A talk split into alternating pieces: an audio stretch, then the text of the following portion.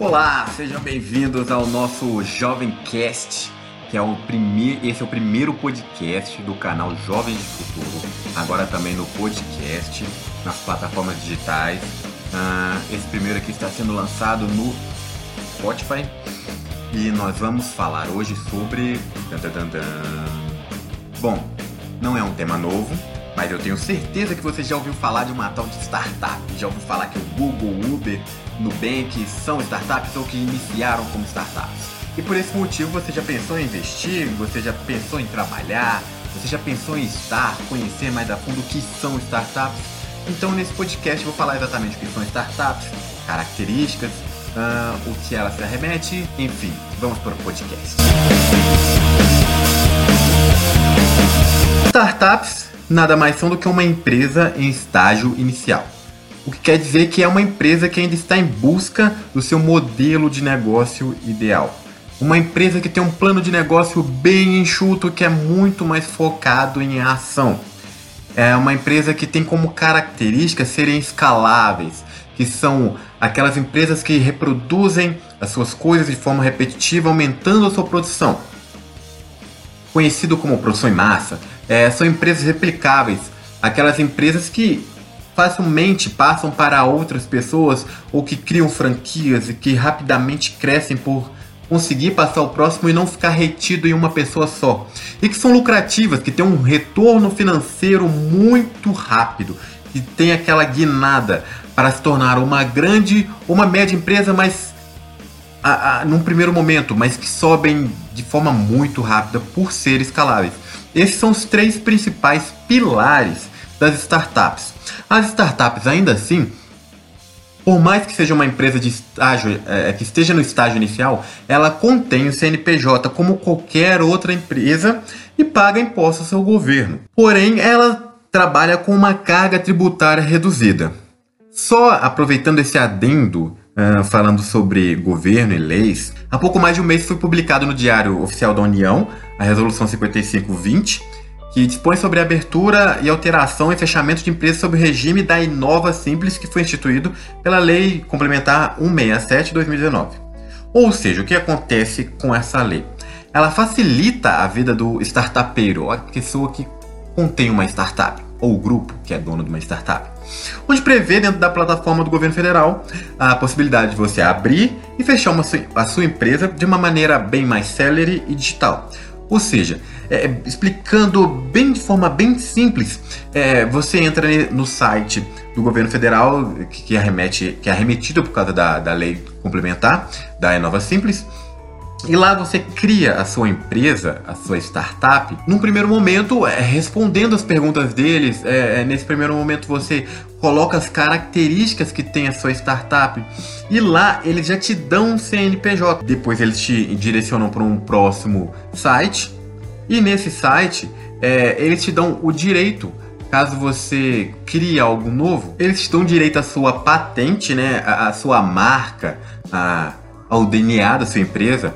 Ali você inicia a sua, o seu patenteamento, onde você terá direito de vender royalties ou não, enfim, você saberá como usar, mas te dá o total direito exclusivo daquela coisa ou daquele algo ou daquele produto inovador que você criou. Uma startup surge com o objetivo de resolver um problema, mas todas as empresas surgem com esse objetivo. Sim, todas as empresas têm como objetivo de resolver algum tipo de problema. Uma empresa de transporte ela resolve o problema de ligar uma pessoa a um determinado lugar. Uma empresa de alimento leva alimentos uh, para certas pessoas. Enfim, a startup também vem com esse intuito. A diferença da startup para uma outra empresa comum é que a startup tem que validar o seu problema. Por quê? Porque a maioria das empresas já criam algo que já existe, não é inovador, só investem naquela área porque sabe que é uma área deficitária e vão para cima. E não é errado, é totalmente digno de aplausos você conseguir empreender num país onde que é tão dificultoso como o Brasil. Porém, uma startup, ela identifica um problema, procura um produto que vai solucionar aquele problema de forma inovadora e célere, pesquisa se já foi criado algo também para resolver aquele problema. E quando já foi criado, ela se difere daquilo. E se ainda não foi criado, é um produto totalmente inovador. Mas a pergunta que fica é: como se percebe um problema a ser resolvido? Se percebe um problema a ser resolvido quando? Se percebe um problema a ser resolvido quando normalmente o problema está perto de você ou próximo, ou com pessoas que você ama. Normalmente assim a gente detecta um problema de forma mais fácil. Mas muitos que hoje utilizam o serviço de startup não perceberam o problema que havia antes dela existirem. Por exemplo, antes de se inventarem os aplicativos que possuem as, as, plataformas que possuem aplicativos, não se percebia que existia um problema nessa área, porque já haviam os taxistas e também já haviam os coletivos, quando as pessoas é, precisavam se deslocar, por exemplo, para serviço ou para algum lugar de lazer, normalmente elas utilizavam os coletivos. E quando elas precisavam é, de uma forma mais rápida ou até mais confortável, elas utilizavam do táxi. Até aí não havia problema. Só que com a chegada dos, do, do, das plataformas digitais que te disponibilizam aplicativos para que você tenha acesso a um veículo mais rápido, mais confortável e de certa forma até mais privativo, você não percebia que havia um problema, mas chegou uma solução incrível em cima daquilo. Mas embora a startup tenha esse lado criativo, esse lado revolucionário, esse lado inovador, não é fácil essa vida de startup. Uma startup vive com defeito, o erro e o fracasso. E isso quer dizer evolução para startups. O que eu quero dizer? Isso é comum para uma startup, porque elas detectam um problema, validam um problema e começam a trabalhar em cima desse problema um produto para solucionar esse problema. Quando ela soluciona, entre aspas, ela Normalmente as pessoas conversam com pessoas de confiança que detectam esse problema ou que elas conseguiram conversar sobre esse problema, ou quando elas ou elas decidem ir na rua atrás das pessoas que também podem ser afetadas por esse problema e levam a solução para essas pessoas. Aí elas passam tempo, recebem o feedback. Se o feedback for positivo, elas vão atrás de um feedback negativo, melhoram esse produto e colocam na praça novamente. Se der errado, isso é bom, porque quanto mais errado der, mais ela vai se direcionando para saber qual é o lugar onde ela tem que introduzir o serviço, melhorar, enfim, coloca na praça novamente. Aí eu vou te dar uma ideia para você pensar. Por isso que o Google cria muitas vezes versões do seu navegador beta. Quando vai inovar, ele sempre cria versões beta, e não só do navegador, de outros produtos também. É, e a gente, como quer muita inovação, porque eu acho que inovação está muito ligada à velocidade, a gente logo experimenta. A gente no modo geral. E o cliente acaba sendo uma pessoa, algo que serve de modificação para o produto. E isso é ótimo para as empresas de startup. Como eu falei no início, as empresas de startup também é, são um negócio enxuto, com, com o início de uma pequena empresa. Uh, um exemplo que eu vou te dar é Jeff Bezos, que começou na sua garagem de casa, quando ele adquiriu certo conhecimento e quis colocar para frente a sua ideia, o seu negócio e mandou ver na própria garagem de casa. Se reuniu com várias pessoas para investir seu capital e poucas investiram. Uh, antes de ele conseguir esse investimento, ele teve que mostrar um pouco de resultado e aí ele mostrou, eh, ele colocou na praça seu mínimo produto viável, que é aquele produto que atrai as pessoas, que faz escala, que torna uh, o seu local conhecido. Um outro aspecto que eu te digo que a vida de startup não é fácil é que as startups elas não vêm ao mundo para durar muito. Elas lançam seu produto, seu serviço, a fim de solucionar um problema. Ela pode durar bastante tempo nesse processo de ir voltar, fracassa, acerta, erra, fracassa, vamos melhorar. Porém, se ela soluciona o seu problema, ela tem que dar um jeito de escalar. Ela tem que dar um jeito de subir e mandar brasa, ela tem que aumentar, ela tem que crescer. Porque se uma empresa de startup não cresce, ela falha no seu modelo de negócio, acabando que ela se acomoda e transformando numa empresa comum, uma empresa mediana, uma empresa abaixo da média. E o objetivo da startup é meio que mudar o mundo mesmo que não seja mudar o mundo por completo, mas mudar uma parte objetiva, mudar um nicho específico. Por exemplo, o dono do Facebook, quando ele começou a andar com, os, com seus amigos né, lá na faculdade de Harvard uh, e desenvolveram o Facebook, ele poderia não ter ideia que ele estava desenvolvendo um produto que ia mudar a vida de, do mundo inteiro. Mas ele pensava em mudar pelo menos a vida daquelas pessoas de Harvard. E aí ele percebeu que aquilo ali poderia ser muito maior do que aquilo. Se, se ele ficasse só em Harvard, ele teria falhado no seu projeto de startup. Um outro aspecto para falar também que vida de startup não é fácil é que 90% das startups quebram em seu primeiro ano como produto ineficiente ou modelo de negócio ruim ou uma solução criada não lucrativa.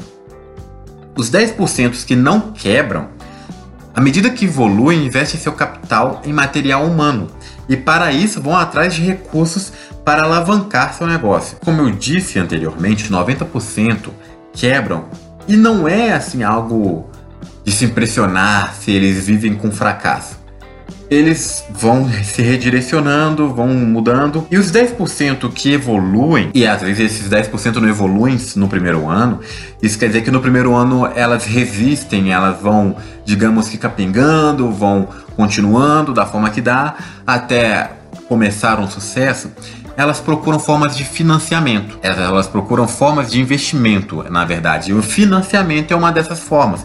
Assim como crédito consignado, empréstimo pessoal, crédito parcelado, cheque especial, crédito rotativo, crédito para negativado, enfim.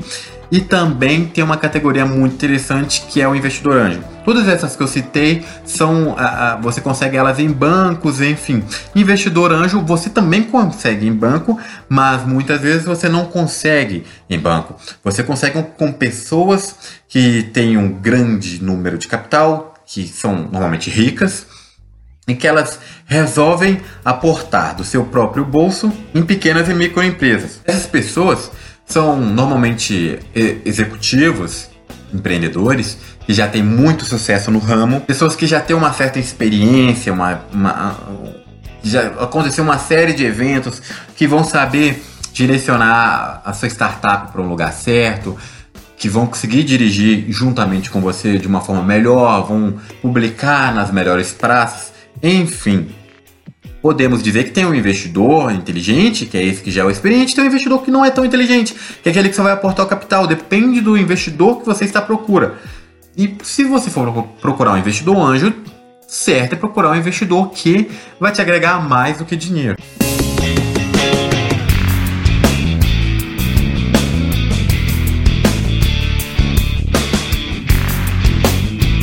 Existem cinco modelos de público dessa categoria, segundo o livro Startup Manual do Empreendedor, o guia passo a passo para construir uma grande empresa. Que são o empreendedorismo para pequenos negócios, que são aqueles que empreendem para pequenos negócios, são a maioria, quando estão iniciando, normalmente empreende para pequenos negócios mesmo. E que se destacarem a partir daí, eles vão começar a empreender para grandes negócios. Mas a princípio, normalmente a maioria empreende para os pequenos negócios. Também que, se você for pensar, os pequenos negócios mandam no mundo. Porque as grandes empresas não conseguiriam sustentar o mundo sozinhas. Então os pequenos negócios são uma grande maioria. E se for pensar, é muito viável empreender para os pequenos negócios. Startups compráveis são aquelas que inovam e que se contentam em fazer o produto e vender para grandes grupos. Isso eu vou falar mais à frente, mas é muito comum. Temos também o empreendedorismo em empresas grandes. Isso aí seria o intraempreendedorismo, que é quando o empreendedor funcionário de uma grande empresa se aproveita da grande estrutura de uma empresa na qual ele presta serviço e com a necessidade da empresa em inovar, esse funcionário vê a oportunidade e continua a criar de forma sustentável e agregadora para aquela empresa. Tem os empreendedores sociais, que são aqueles sem fins lucrativos e possuem uma causa para mudar o mundo. E as startups escaláveis, que se tornam grandes, as que, enfim, que é o foco do empreendedorismo digital. Na maioria, é, para não dizer todas, vão atrás de capital investidor. Normalmente são aquelas que escalam de forma muito rápida, geram milhões, uh, coloca os melhores vendedores nas ruas, contrata os melhores talentos e fazem comercial junto aos programas mais famosos de TV. Só para te dar uma ideia, e eu vou citar aqui empresas brasileiras de startup, e vai te situar bem, você vai entender disso tudo que eu estou falando. Vou te dar alguns exemplos de startup.